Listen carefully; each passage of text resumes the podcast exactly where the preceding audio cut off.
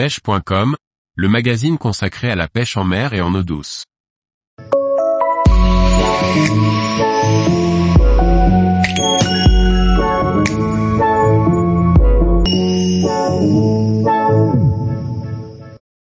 Pêche sur les chasses de bar en kayak, être rapide pour réussir.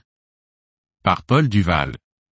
Tous les pêcheurs en kayak rêvent de se retrouver au milieu de belles chasses de bar. Avec un matériel adapté et un kayak propulsé, il est possible de réussir des sessions fortes en émotion.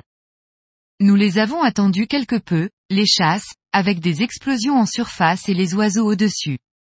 Cette semaine de début juillet, il y avait des grandes marées en rade de Brest, avec des coefficients de 92-93e. Je ne sais pas si c'est rentré dans l'équation, mais d'énormes chasses se sont déclenchées.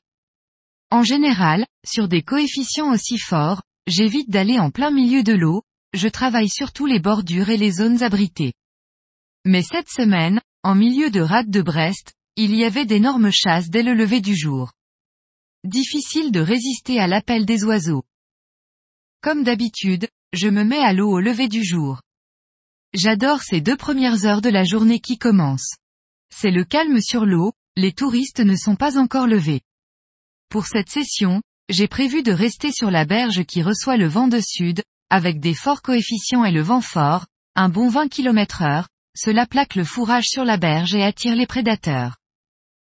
Pour le matériel embarqué, deux cannes de puissance différentes pour cette session. Une canne 7 à 28 grammes pour les lancers et une canne 12 à 42 grammes pour la traîne. Côté leurre, des poissons nageurs pour ratisser différentes hauteurs d'eau, profondeur de nage entre 2 et 6 mètres.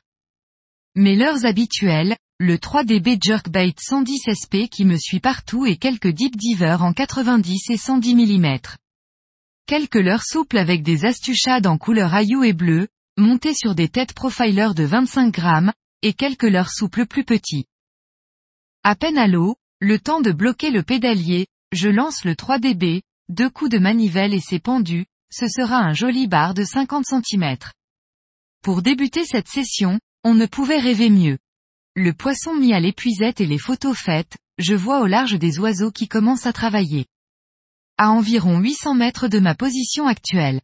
Une bonne mise en jambe pour commencer, fidèle à mon habitude, pendant le transit, je mets le Deep Diver à l'eau, quatre barres autour de la maille se feront avoir. Pendant le transit, les chasses se sont intensifiées, et ce sont des centaines d'oiseaux qui volent et plongent au-dessus d'une zone de plusieurs centaines de mètres. Dans l'eau, le fourrage semble être de petits anchois et des petites sardines. Les prédateurs au milieu de ce fretin sont des bars et des gros chinchards. La pêche dans ces conditions ne peut être que bonne, et elle l'est. Je me déplace de chasse en chasse, l'avantage d'un kayak propulsé dans ce type de conditions, il faut être rapide et manœuvrant. De temps en temps, je sors un astuchade bleu avec sa tête de 25 grammes, cela me permet de pêcher sous les masses de fourrage et de piquer de plus jolis poissons. Je passerai ainsi de chasse en chasse toute la matinée, bar, macro et chinchards survitaminés vont se suivre. Je termine ma session par une séance de 3 dB le long des enrochements qui me vaudront encore une dizaine de poissons, les plus gros autour des 55 cm. Quelques poissons seront aussi sortis au leurre de surface, à l'aide d'un 3D Air Pencil, toujours de chez Yozori. Vers midi, j'en ai assez, la pause casse-croûte s'impose et je suis à une heure de pédalage de ma mise à l'eau. La pêche en kayak dans ces conditions, cela vous gagne. La journée du lendemain sera différente mais tout aussi sympa, à suivre. Tous les jours, retrouvez l'actualité sur le site pêche.com. Et n'oubliez pas de laisser 5 étoiles sur votre plateforme de podcast.